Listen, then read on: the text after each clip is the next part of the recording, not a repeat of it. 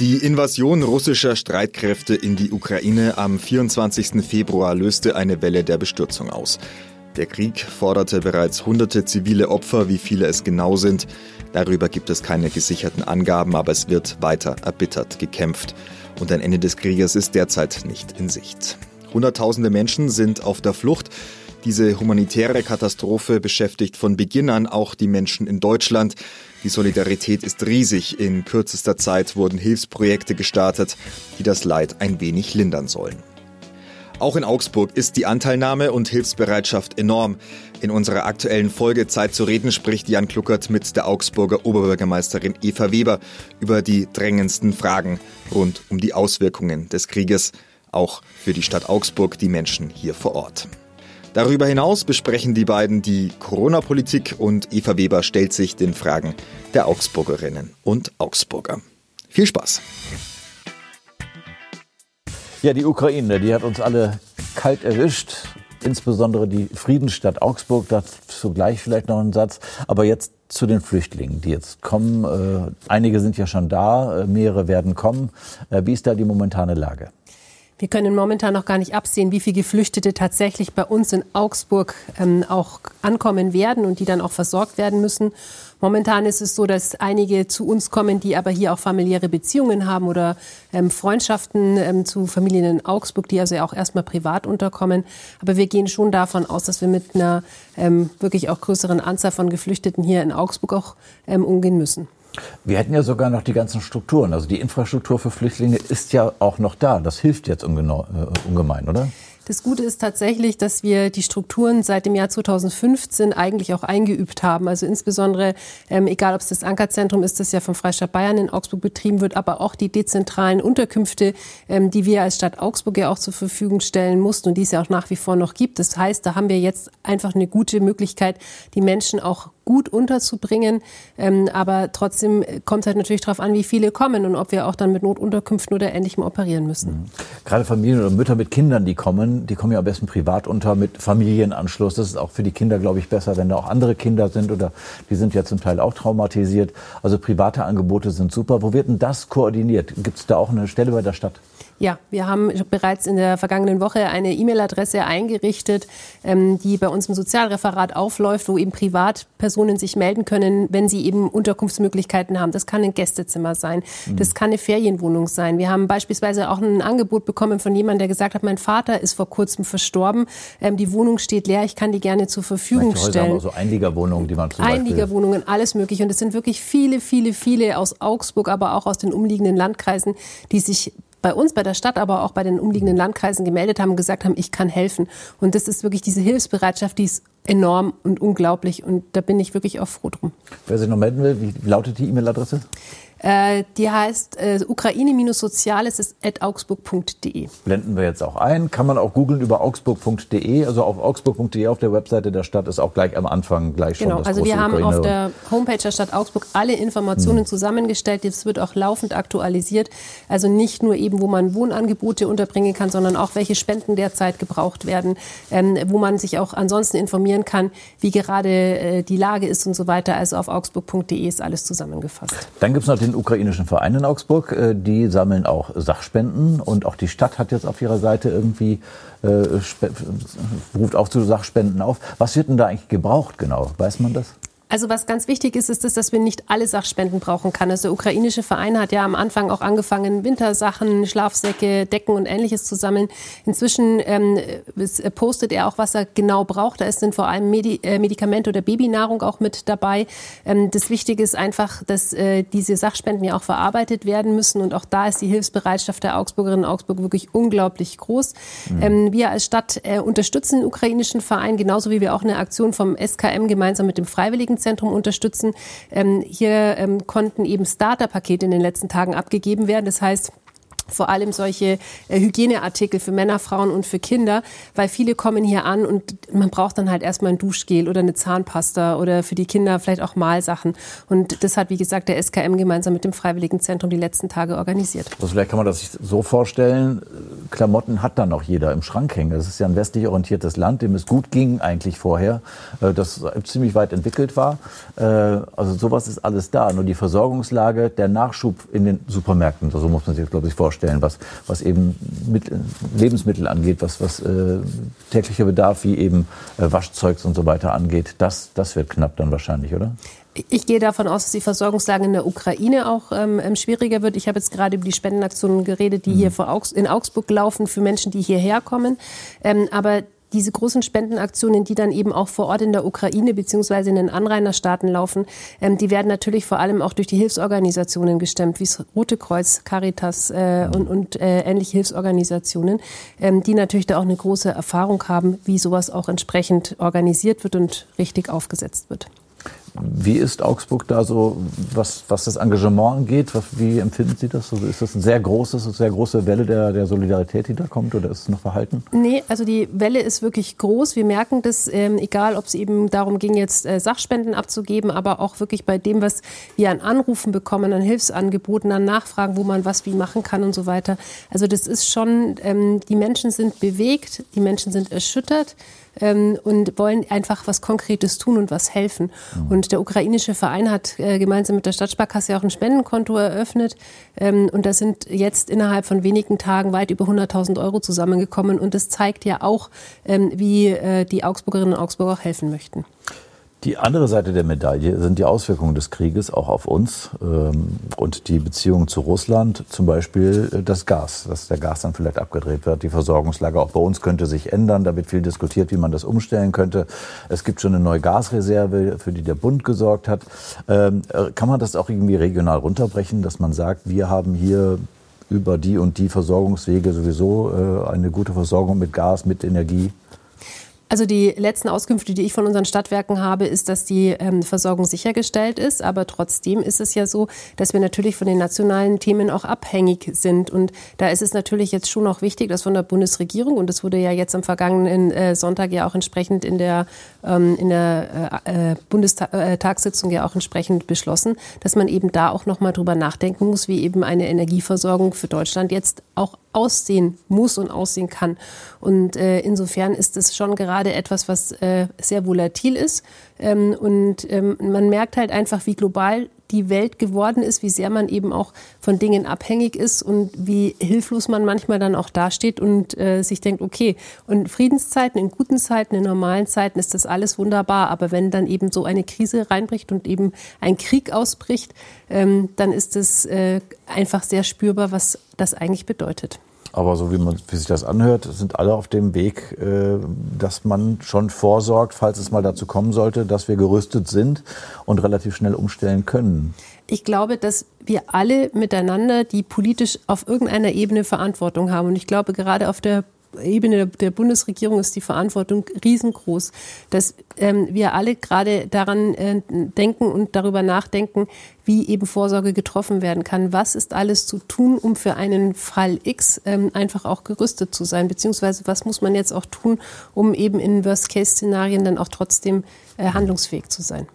Haben Sie Stimmen aus der Wirtschaft gehört, von IHK zum Beispiel, dass da schon irgendwelche Alarm Glocken schrillen, weil, weil jetzt eben der Krieg da für Engpässe sorgt, auch Kundenbeziehungen abbrechen, äh, Import, Export, es kann, die Lieferwege gestoppt sind. Ja, es gibt natürlich Lieferbeziehungen in die Ukraine, aber natürlich auch nach Russland.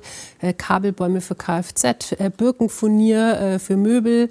Ähm, äh, es gibt alles Mögliche, was, wo es Lieferbeziehungen gibt. Und äh, da sind natürlich auch unsere Augsburger bzw. schwäbischen Unternehmen auch entsprechend betroffen. Und ich weiß, dass da einige Unternehmen gerade auch schon gucken, wo eben welche ähm, Lieferbeziehungen auch da sind, um dann zu schauen, ähm, ob man das aufrechterhalten kann oder ob man eben auch entsprechende Alternativen braucht. Mhm. Ja, unglaublich, dass man jetzt äh, überhaupt über solche Sachen nachdenken muss. Ähm, mal eine ganz private Frage. Hätten Sie sich das vorstellen können, dass es sowas überhaupt noch mal gibt in der modernen Welt? Also, dass wir überhaupt mal über einen dritten Weltkrieg noch mal nachdenken müssen, dass noch mal so ein Krieg in Europa stattfindet? Nein, ich hätte es mir nicht vorstellen können. Und ich bin letzte Woche Donnerstag auch in einer anderen Welt aufgewacht, als ich am Mittwoch ins Bett gegangen bin. Ich glaube, das ging vielen von uns so. Aber wenn man sich dann mal hinsetzt und mal ganz ehrlich zu sich selber ist, dann stellt man schon fest, dass man die Zeichen hätte eigentlich sehen können. Also die, ähm, die Krim 2014, dann das Ausschalten sämtlicher NGOs, Nawalny. Also ich meine, es gab ja schon so ein paar Anzeichen, wo man sich gedacht hat, was macht der Mensch im Kreml denn da eigentlich? Und ist das wirklich äh, das, was, äh, was man eigentlich erwartet von jemandem, ähm, wie, wie ein Land geführt werden muss mit, mit den Werten, die wir vertreten? Und äh, ich habe so das Gefühl, dass wir alle miteinander in so einer rosa Friedenswolke in den letzten Jahren waren und das auch vielleicht nicht wahrhaben wollen, auch, auch, auch nicht haben, wahrhaben wollten, dass, dass da wirklich sowas passieren kann.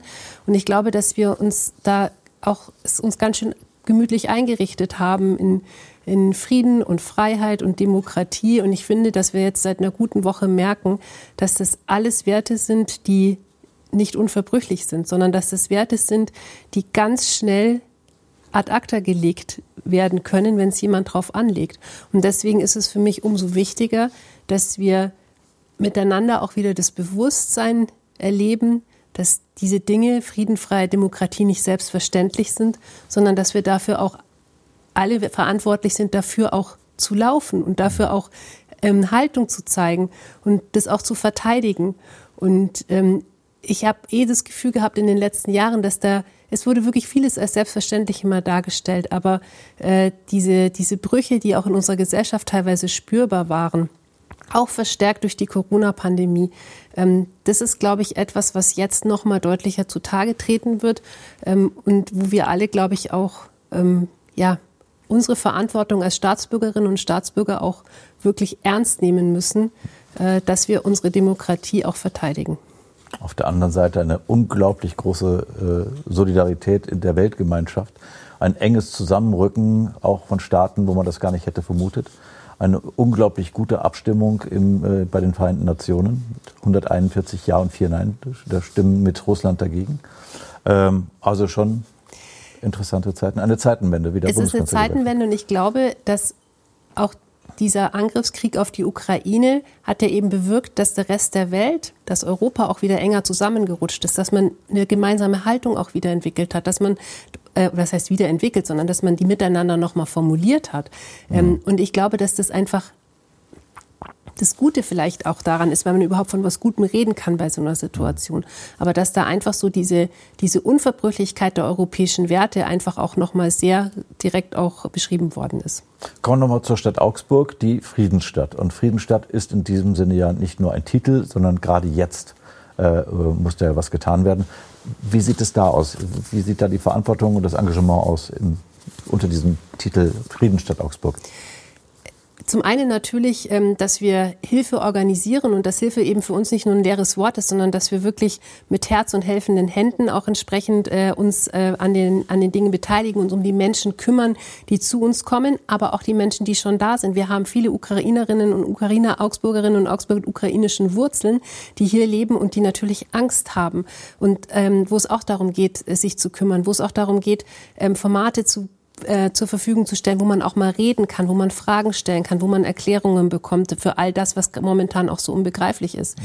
Aber ich glaube gerade auch das Zeichen, ähm, das wir auf dem Rathausplatz setzen mit einer Demonstration gemeinsam mit dem Bündnis für Menschenwürde, wo einfach auch dem Bedürfnis von vielen ähm, aus der Bevölkerung äh, Rechnung getragen wird, äh, dass man einfach auch Gesicht zeigt für den Frieden, für die Freiheit. Ich glaube, das ist auch wichtig. Die Stadt schreibt Mikhail Gorbatschow dem Vater von Perestroika jedes Jahr einen Brief, auch dieses Jahr. Und da wurde auch der Krieg thematisiert. Genau. Michael Gorbatschow hat Geburtstag äh, in den letzten Tagen gehabt und er bekommt seit 2005, seit der Augsburger Friedenspreisträger ist, dazu eben einen, ein Glückwunschschreiben.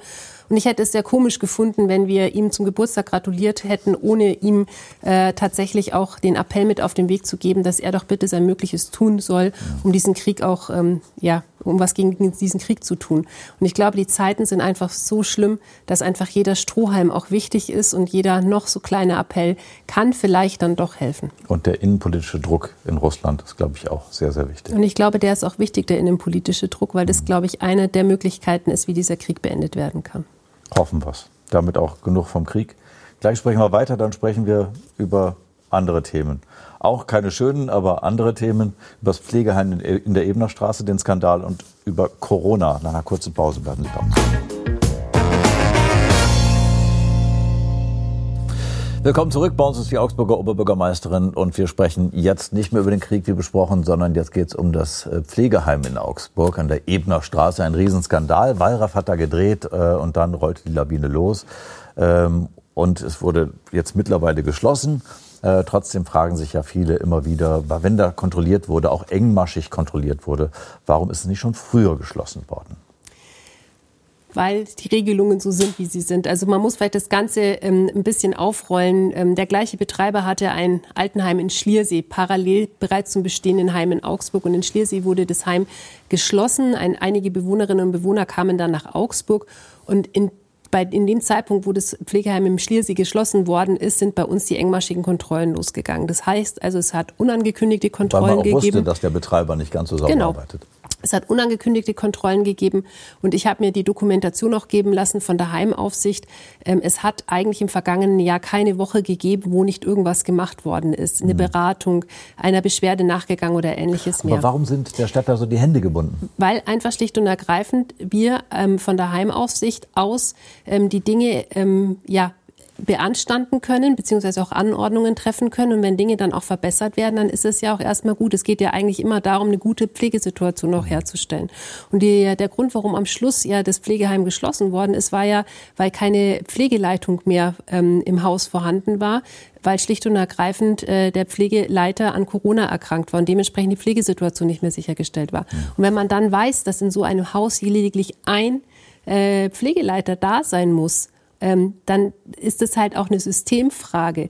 Ich weiß nicht, also ich, ich, hätte, bevor ich mich mit dem Fall beschäftigt hätte, nicht gedacht in so einem Haus, dass eben nur eine äh, Pflegeleitung da sein muss, sondern ich hätte eigentlich gedacht, so aus dem Bauch also müssen mehrere da sein. Aber nein, das ist eben nicht so gewesen. Also und, muss da überregional was getan genau, werden. Und das ist, ist ja, der Freistaat oder wer ist denn der Pflicht? Ja, also das, hat ja auch in den letzten Tagen eine Gesundheitsausschusssitzung im Bayerischen Landtag gegeben, ähm, wo auch der Gesundheitsreferent Rainer Erben ja auch zugeschaltet war. Und der Gesundheitsminister Klaus Holleczek hat ja dann schon auch entsprechenden SOS-Programm auf den Weg gebracht um eben die Gesamtsituation auch zu verbessern. Ähm, aber man muss halt auch immer wissen, die Heimaufs es geht ja um Gewerbefreiheit, es geht um Berufsausübungsfreiheit, es geht um gesetzlich oder um, um Grundrechte, die ja auch ähm, das, das äh, im Raum stehen eben und äh, und zwar auf beiden Seiten, sowohl bei denjenigen, der eine Heim, ein Heim betreibt, als auch bei denjenigen, die natürlich auch an Würde und körperlicher Unversehrtheit geschützt sind. Mhm. Und äh, da müssen halt die Dinge auch in Ausgleich gebracht werden. Da müssen neue Rahmenbedingungen, neue Gesetze geschaffen werden, dass man das in den Griff bekommt. Genau. Und vielleicht auch im Bund oder ist es der Freistaat? Es ist jetzt vor allem in der Situation erstmal der Freistaat, aber mhm. ich möchte an der Stelle auch nochmal sagen, verantwortlich für das gesamte Thema ist vor allem die Heimleitung bzw. der Heimbetreiber. Also da dann einfach nur zu sagen, naja, die, die Stadt hätte ja mal machen müssen, also vor allem die Verantwortung trägt bei denen, die auch damit Geld verdienen. Geld. Ich glaube, das ist das größte Problem an der ganzen Sache. Machen wir weiter. Zu Corona kommen wir jetzt. Ähm, gut, ist so ein bisschen in den Hintergrund gerückt durch den Krieg. Jetzt sage ich es doch nochmal. Äh, durch den Ukraine-Konflikt. Äh, aber wie ist denn da jetzt momentan die Lage? Also haben wir jetzt eine deutliche Entspannung, kann man das so sagen? Wir sind im Fallen, genauso wie die äh, restlichen Landkreise, Städte in Deutschland auch, auch deutlich am Fallen. Ähm, die Situation in den Krankenhäusern hat sich ein bisschen auf einem Plateau ähm, eingependelt, ähm, aber auch da ist es so, dass wir eigentlich ähm, gut damit klarkommen. Also Intensivstation und nicht, sondern Normalstation, glaube ich. Ne? Auch. Wir haben auch ein paar Patientinnen und Patienten auf der Intensivstation, allerdings nicht so viele. Das ist weniger als in der, der Delta-Phase. Ähm, auf der Normalstation liegen die, die mehreren, aber es ist wirklich äh, inzwischen so, dass man von einer entspannteren Situation ausgehen kann. Heißt, es dürfen die Clubs wieder aufmachen, ne? Es dürfen jetzt die Clubs wieder aufmachen. Im Restaurant gilt 3G. Also es sind jetzt wirklich einige im Sportunterricht, ähm, in der Schule muss man keine Maske mehr tragen. Also es sind jetzt einige Lockerungen, die, die jetzt auch das heißt, jetzt geht es in der Maxstraße auch wieder los, oder? Ja, ich gehe, ich gehe fest davon aus. Ja, okay, darüber sprechen wir dann im Sommer, wenn es dann auch draußen wieder voller wird. Übrigens, der vordere Platz, das gibt jetzt dann ab wann, dass jetzt dass der gesperrt wird? Da gibt es so diese Verkehrsberuhigung. Ähm, wir haben im Stadtrat im Februar beschlossen, dass es halt wieder ein Stadtsommerkonzept gibt. Das mhm. heißt, dass wir also wieder anfangen, ähm, auch Donnerstag, Freitag, äh, Samstagabend die Maxstraße auch für den Durchgangsverkehr zu sperren, damit eben auch mehr Platz ist, damit auch die Gastronomie die Möglichkeit hat, äh, Außengastronomie auszuweiten. geht dann äh, rein formal Anfang April los, aber ich denke, es wird aufs Wetter drauf ankommen. Ja. Großes Thema waren ja auch die Volksfeste, da, da gab es auch die Sitzung. Ähm wo dann eben dann der Krieg passiert und dann hat man die Sitzung nicht mehr, gab keine Pressekonferenz zumindest mehr. Aber ja. was ist denn da entschieden worden und wie sieht es denn aus für einen Plärrer? Es wird einen Osterplärrer geben. Das ist ja für uns jetzt gerade auch noch so das Thema, dass wir unser Testzelt ja auch äh, am Plärrer abbauen müssen. Da wird so ein kleines Stufenkonzept geben. Also das Testzelt wird jetzt ein bisschen zurückgebaut, damit die Bierzelte aufgebaut werden können. Und dann wird das Testzelt aber ganz weichen bis zu Beginn des also Osterplärrens. Und es gibt wirklich wohl ein Plärrer mit Bierzelt. Das ist auf jeden Fall das, wohin wir jetzt gerade momentan planen.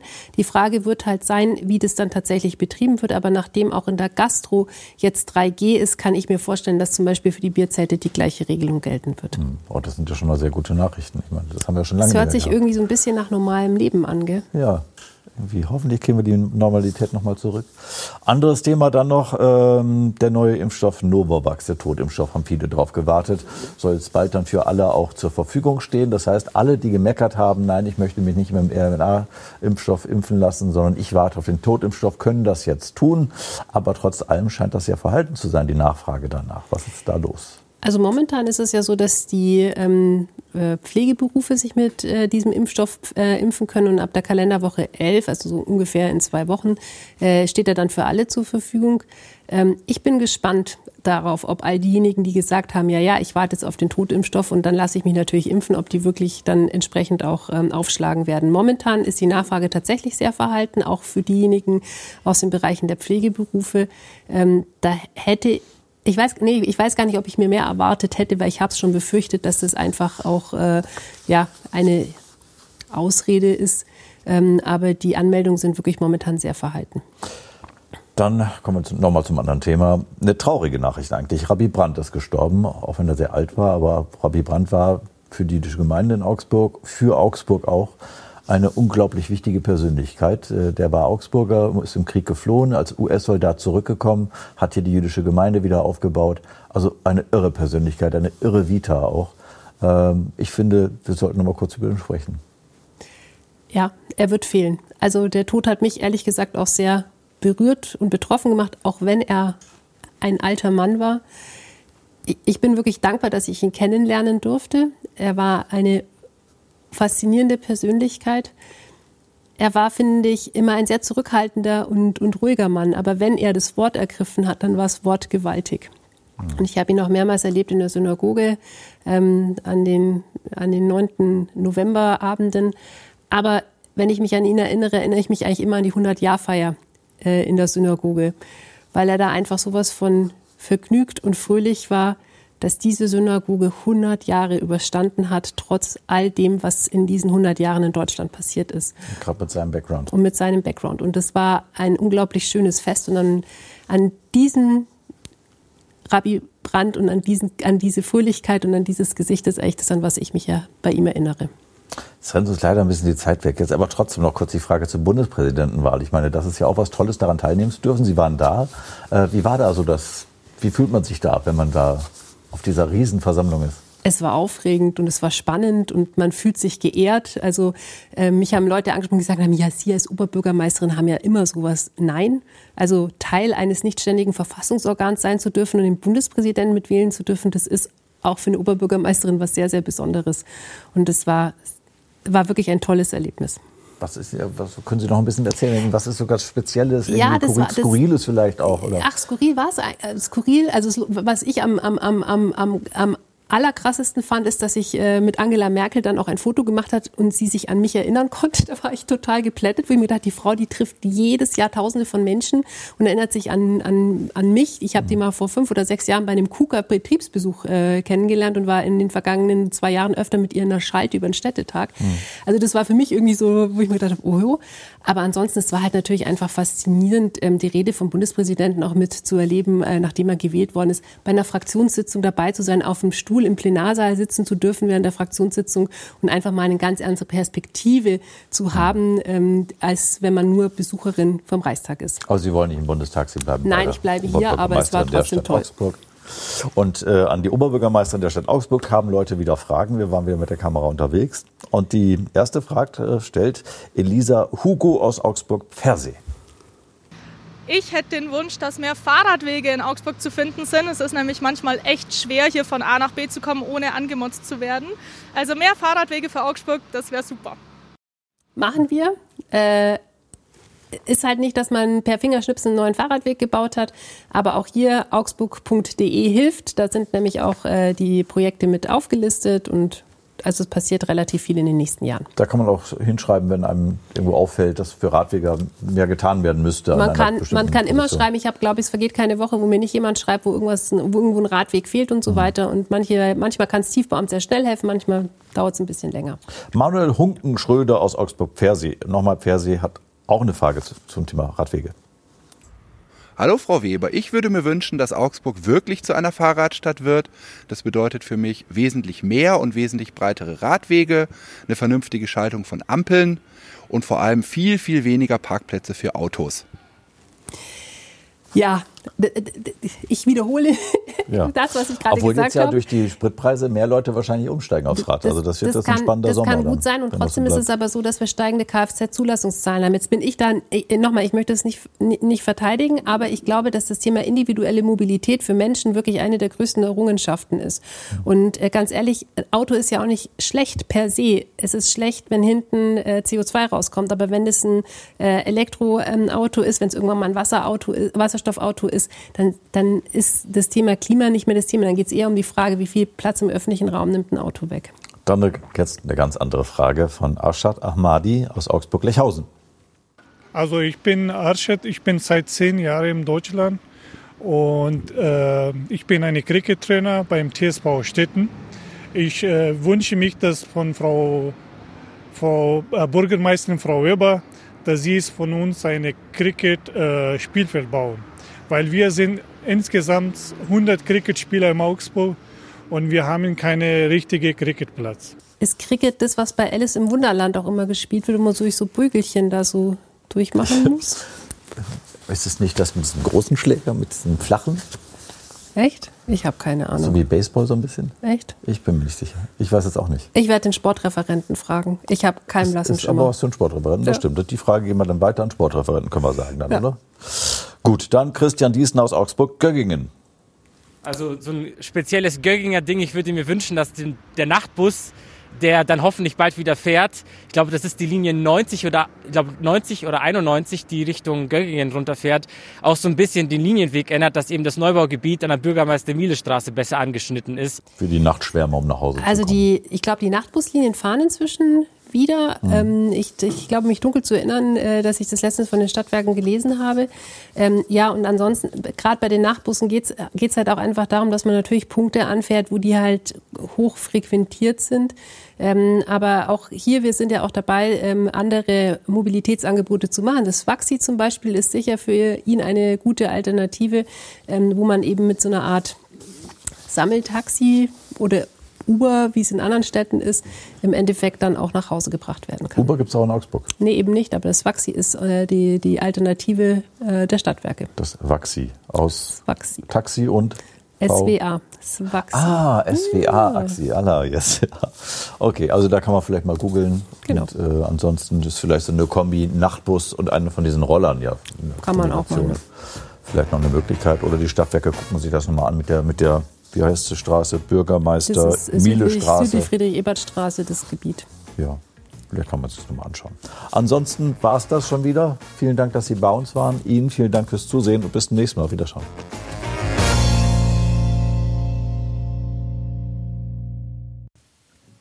Vielen Dank für Ihre Aufmerksamkeit. Das war ein Podcast aus unserer ATV Audiothek. Wir präsentieren Ihnen in unserer Audiothek jede Woche ausgewählte Interviews mit Persönlichkeiten aus der Region und Gespräche zu gesellschaftlich relevanten Themen. Abonnieren Sie auch gerne die ATV Audiothek in Ihrer Podcast-App, so verpassen Sie dann keines unserer Interviews.